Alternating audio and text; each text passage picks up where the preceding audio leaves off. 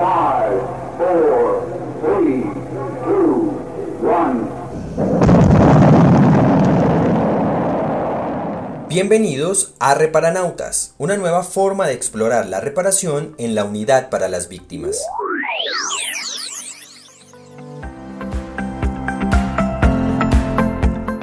Hola a todos, hoy tenemos un capítulo un poco diferente y ustedes se preguntarán por qué. Mi nombre es Nasli López y junto con Alejandro Serrano, quien hoy se encuentra en una base espacial de la Subdirección de Reparación Individual, de la que hacemos parte, nos tomamos este quinto capítulo de Reparanautas para hablarles del equipo de inversión adecuado a los recursos y contarles algunas de nuestras experiencias en este trabajo. ¿Quieren saber de qué se trata? Atentos porque este capítulo despega ahora. Reparanautas, explorando la reparación. Hola, quiero empezar contándoles en qué consiste la inversión adecuada a los recursos. Profundicemos y exploremos algunos conceptos. Los invito para que hagamos juntos este recorrido y así poder responder a sus preguntas. Me parece perfecto, Alejandro. Entonces, empecemos por contarles a todos que nuestro equipo hace parte de la Subdirección de Reparación Individual y tiene como objetivo principal orientar y asesorar a las víctimas que se encuentran en la ruta para acceder a la media indemnización administrativa, para que tomen buenas decisiones al momento de invertir los recursos que se les entregan como compensación por los hechos victimizantes sufridos. Así es, Nali. La idea es que los recursos de la indemnización puedan ser usados por las víctimas en lograr una meta o un sueño que tengan y que les ayude a fortalecer su proyecto de vida. De acuerdo.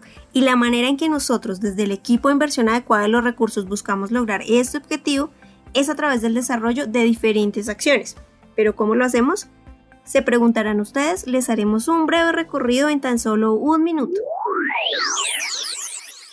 Bueno, primero hemos creado una serie de acciones que buscan orientar y sensibilizar a las víctimas frente a la importancia de la adecuada inversión de los recursos. Y dependiendo de su intención de inversión, pues buscamos acercarlo a, a oportunidades reales de inversión. Así es, y partimos desde un ejercicio de caracterización poblacional que nos permite identificar variables como edad, género, pertenencia étnica, entre otros, que servirá para que nuestros profesionales de inversión adecuada en cada dirección territorial puedan planear y articular el desarrollo de las diferentes acciones. Dentro de las acciones que se implementan están aquellas que buscan que las personas puedan aterrizar mejor su idea de inversión, así como identificar qué recursos tienen y cuáles les, les hacen falta. Una de esas es el momento de orientación y asesoría. A través de esta acción buscamos brindarle a las víctimas información y herramientas relacionadas con su intención de inversión, que puede ser en compra o mejora de vivienda, creación o fortalecimiento de proyectos productivos, adquisición de inmuebles rurales o educación superior para las víctimas o sus hijos. También queremos contarles que desarrollamos otras acciones que tienen como fin realizar el acercamiento con la oferta, como son los espacios de inclusión social y económica y las jornadas de acercamiento a oferta en las líneas de inversión, que son vivienda, generación de ingresos y educación, como lo mencionaba Nadie. Además, contamos con el programa de acompañamiento étnico, que se implementa con personas que tienen pertenencia étnica, más conocido como el PAN. Por otra parte, les contamos que también hacemos seguimiento a la inversión en estrategias como Yo Decido, que desarrollamos con jóvenes desvinculados, y a los recursos entregados en el marco del procedimiento de toma de decisión con apoyo, que se realiza con personas con discapacidad mental, cognitiva o múltiple. Reparanautas, explorando la reparación. Teniendo en cuenta este primer acercamiento al quehacer del equipo de inversión adecuada a los recursos, nos gustaría responder un par de preguntas para que puedan orientar e informar más a nuestros oyentes sobre este tema. Alejandro, una de las primeras inquietudes es ¿desde cuándo la unidad implementó un programa de inversión adecuada a los recursos? Bueno, Nadli, para responder a esto debemos partir de la Ley 1448 del año 2011, más exactamente en el artículo 134 y en los decretos de ley étnicos como son el 4633 para comunidades indígenas, el 4634 para pueblo romo gitano y el 4635 para comunidades negras, afrocolombianas, raizales y palenqueras. Estos artículos establecen que la unidad para las víctimas pues debe implementar un programa de acompañamiento para promover la inversión adecuada de los recursos que las víctimas están recibiendo a título de indemnización administrativa, esto con el, el objetivo que puedan reconstruir su proyecto de vida. Nada, dando cumplimiento a este mandato, se crea el programa de acompañamiento, garantizando la orientación y asesoría y el acercamiento a la oferta. Esto como un motor para aportar el fortalecimiento de su proyecto de vida y así avanzar en su proceso de reparación. Así es, Alejandro. Y adicional, estos resultados son posibles también gracias al ejercicio de articulación que desarrollamos con otros procesos de la unidad, por ejemplo con el SNARIF, Nación Territorio, Comunicaciones, Cooperación Internacional, la Dirección de Asuntos Étnicos y Enfoque Diferencial y de Género, entre otros. Reparanautas, explorando la reparación. Otra inquietud que es frecuente no solo al interior de la unidad, sino también al exterior es saber cuántas víctimas se han beneficiado del acompañamiento a la inversión adecuada de los recursos. La verdad, el poder acompañar a las víctimas en la inversión adecuada ha sido una labor que hemos desarrollado con compromiso y alegría con el fin de poder impactar a quienes reciben estos recursos y quieren que desde la unidad los orientemos frente a la inversión adecuada. Por eso les cuento a los oyentes que hemos llegado a beneficiar a julio del 2020 a más de 340 mil personas sobrevivientes del conflicto y de esa forma también hemos podido conocer múltiples y enriquecedoras experiencias que hemos identificado en estos años de trabajo.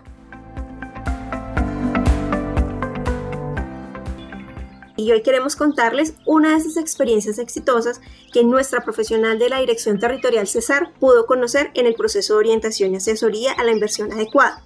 Es el caso del señor Emiro Rafael García Daza. Él se encuentra ubicado en el municipio de La Paz, Cesar, y este año recibió su indemnización administrativa. Y nos cuenta con mucha alegría lo importante que fue para él y su familia recibir este recurso, ya que con él pudo materializar y hacer realidad muchos de los propósitos que tenía, como el de mejorar su vivienda y el de fortalecer o crear su negocio productivo.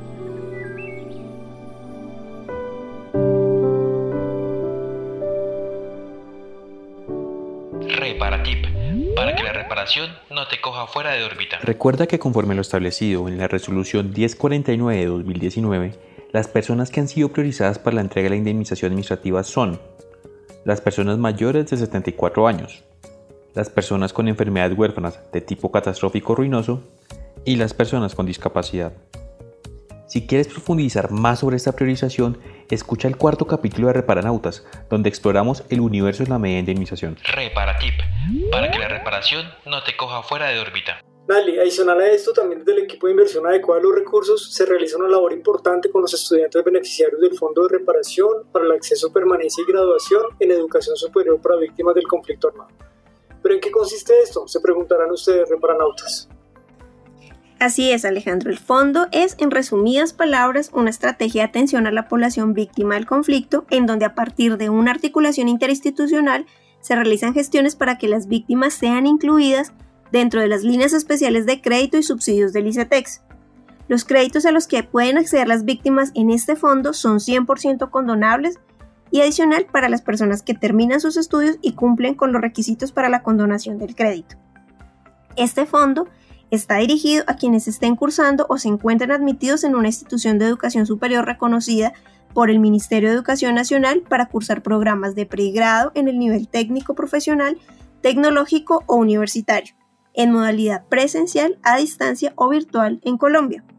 Además, NADLI y Reparanautas, desde este fondo, la Subdirección de Reparación Individual realiza también la estrategia Construyendo mi Futuro, donde se brinda acompañamiento a los estudiantes beneficiarios del fondo brindando herramientas prácticas que fortalezcan sus proyectos de vida.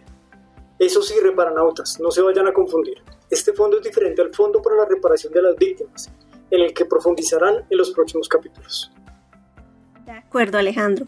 Adicional, queremos compartirles a los oyentes el caso de María Alejandra, una joven del Huila que cuando tenía 15 años fue víctima del conflicto, pues su padre fue víctima de homicidio por parte de un grupo armado y esto la obligó a ella, a sus hermanos y a su madre a desplazarse. Cuando tenía 17 años y luego de finalizar su bachillerato técnico, llegó a Bogotá para cumplir su sueño de ser abogada, el cual tuvo que postergar por un año ya que no tenía dinero para el pago de la matrícula. En el 2014, gracias al Fondo de Educación Superior para Víctimas, María Alejandra pudo iniciar su carrera de Derecho y este fondo financió el 98% de su carrera y adicional le otorgó un recurso de sostenimiento para suplir varias de sus necesidades académicas. En el año 2019 cumplió su sueño de ser abogada. Fundó una organización llamada Lidera el Cambio y además empezó a trabajar en la Fundación Compás, Centro de Recursos para la Paz.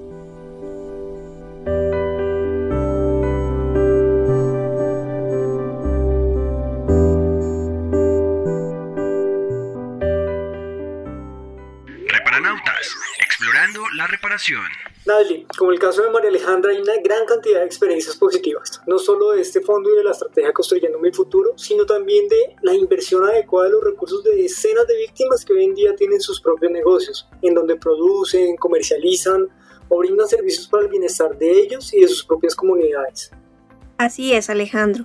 Podemos destacar diferentes proyectos de vida tales como mejoras de vivienda, emprendimientos o fortalecimientos de activos productivos como carpintería, cría de gallinas de engorde, droguerías, locales de comidas rápidas, restaurantes, compra, venta de ganado, cultivos agrícolas, confecciones de ropa, y una diversidad de proyectos que beneficiaron a las víctimas que están incluidas en el registro único de víctimas y que de manera voluntaria decidieron acogerse a este acompañamiento a la inversión adecuada de los recursos.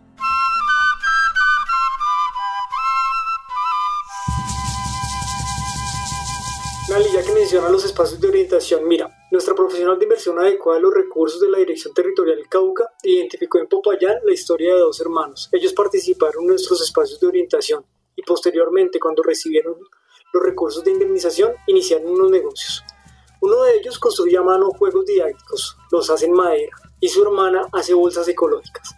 Ambos han logrado sacar adelante sus proyectos gracias al apoyo de la unidad y de cooperantes internacionales que han apoyado el fortalecimiento de sus ideas de negocio.